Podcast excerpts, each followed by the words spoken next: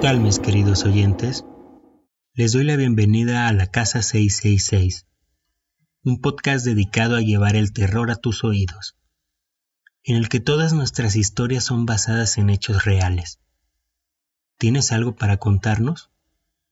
Envíanos tu relato al correo historias arroba la casa 666.com, mismo que dejaré en la descripción, o también puedes hacerlo a través de nuestras redes sociales. Yo soy David y comenzamos. Llamadas de terror.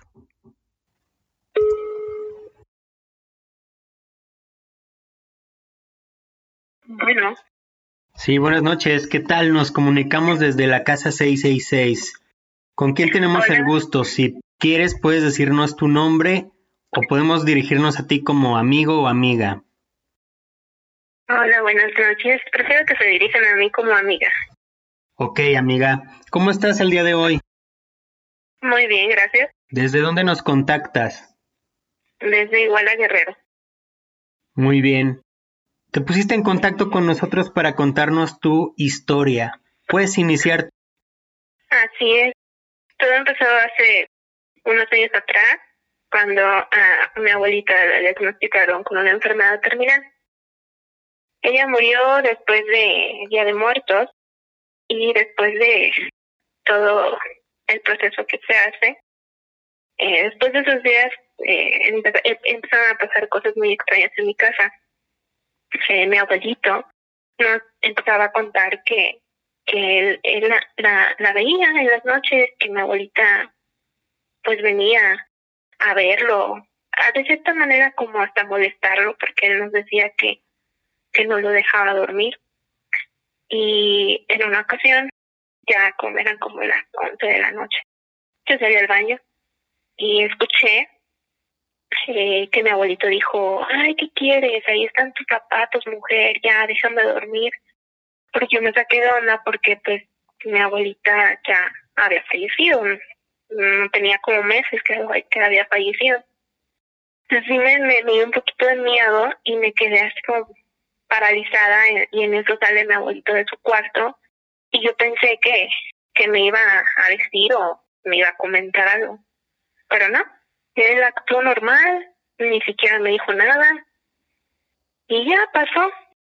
Entonces, ah, después de eso, me lo seguía diciendo que, que ella en sueños pues lo molestaba, que venía a verlo, cosas así, ¿no? Y mi mamá también en algún momento nos llegó a, decir que ella también sentía cosas extrañas. Cabe mencionar que en mi casa tengo 26 años viviendo aquí y nunca había pasado algo así. Eh, después de eso, mi familia tuvo que salir fuera, tuvo que ir para, para Acapulco y en esa ocasión solo quedamos en la casa de mi hermano y yo. Para eso ya la casa se sentía, bueno, yo al, al menos yo la sentía como muy, con vibras muy extrañas, ¿no? Sí. Eh, ese día mi hermano me dijo ¿sabes qué? Eran como las seis de la tarde. Me dijo, ¿sabes qué? Voy a cortarme el cabello. ¿Te regreso? Le dije, sí, está bien. Me iba a quedar yo sola, pero realmente no me sentía tranquila quedándome sola. Eh, lo que hice fue encerrarme en mi cuarto hasta esperar que él llegara.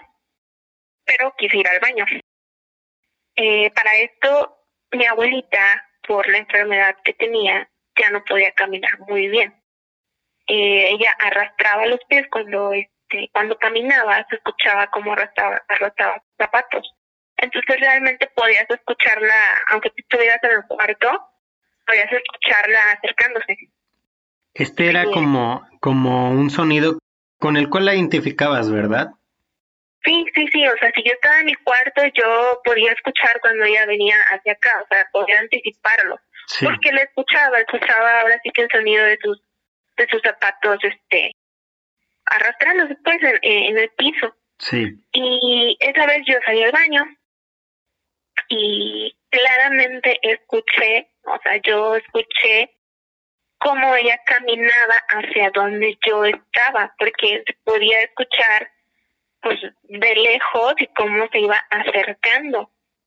Realmente a mí me dio mucho miedo, no sé, a llorar, que me dio mucho miedo. Nunca me había pasado nada. Y esta fue la primera vez que yo tuve una experiencia pues, paranormal, ¿no? A pesar de que yo sabía que era mi abuelita, pues me dio mucho miedo.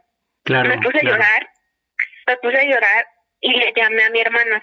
¿Dónde estás? No, pues estoy cortando el cabello. Vente a la casa porque me acaba de pasar esto. Ay, ¿cómo crees? No, sí, vente a la casa. Y llegó mi hermano y me dijo, ¿qué te pasó? O sea, mi hermano me vio muy nerviosa, nunca, nunca me había dicho así. Y le dije, pues me pasó esto. Y no me creía. Y también mi mamá no me creía así de que me hubiese pasado algo así. Y después de eso, esos días, este, yo, yo la escuchaba, o sea, mi abuela murió en su cuarto y cuando ella en vida todavía necesitaba como ayuda, ella le gritaba a mi hermano por su nombre. Le gritaba a mi hermano por su nombre, que necesitaba que se parara, le, le gritaba para que él pueda ayudarla. Entonces, después de que pasó eso, yo le escuchaba, yo escuchaba cómo, cómo ella le gritaba a mi hermano. Y era muy extraño, la verdad, o sea, yo no me sentía tranquila en mi casa. No, no, no, podía estar sola en mi casa porque me daba mucho miedo.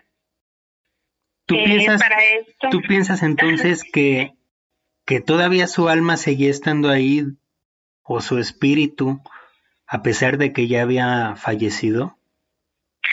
Sí, porque ella se fue como muy intranquila. Ella se fue muy con una tentación. Esa tentación fue mi abuelito. Eh, claro. extrañamente mi abuelito fallece siete meses después de que ella fallece de una forma pues extraña porque sí estaba enfermo, pero su enfermedad él era muy minucioso, él se controlaba mucho. O sea, él a las horas tomaba su medicamento, mm, no no no se le pasaba ni una ni una pastilla. Es decir, no había no había los suficientes motivos, ¿no? Como para que de forma repentina él falleciera. No, la verdad es que no. E incluso yo soy la que recibo la noticia de, de esta situación de mi abuelito. Y fue bien extraño porque después de que fallece mi abuelito, igual pasa todo, todo este proceso de del entierro y todo eso. En mi casa dejaban de pasar cosas. O sea, en mi casa dejaban de pasar cosas hay veces en las que yo estoy sola y me siento lo más tranquila posible, no me da miedo, me meto al cuarto de mis abuelos, eh, todo tranquilo. Mm, realmente, o sea, desde que mi abuelo falleció, dejaron de pasar cosas con mi abuelita.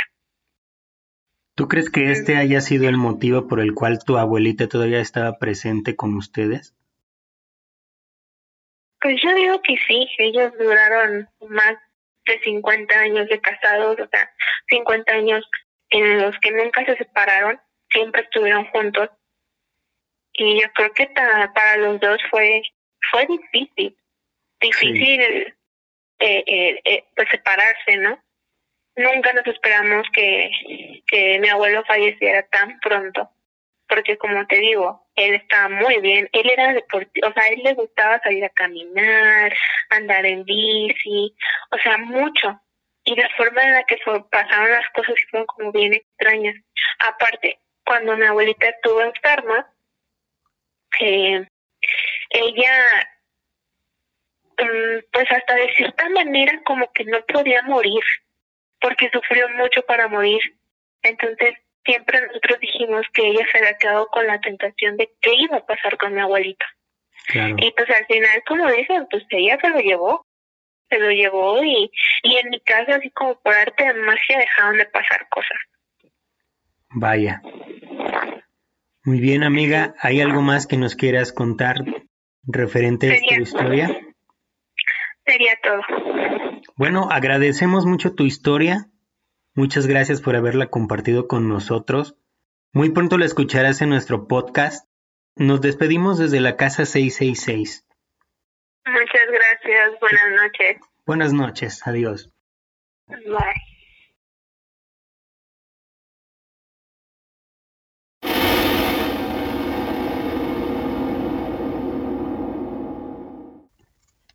Y así termina una más de nuestras historias. Nos despedimos desde la casa 666 y esperamos que esta noche las pesadillas no te permitan dormir. Nos escuchamos en el siguiente episodio. Después de todo, es dulce oír la voz del diablo.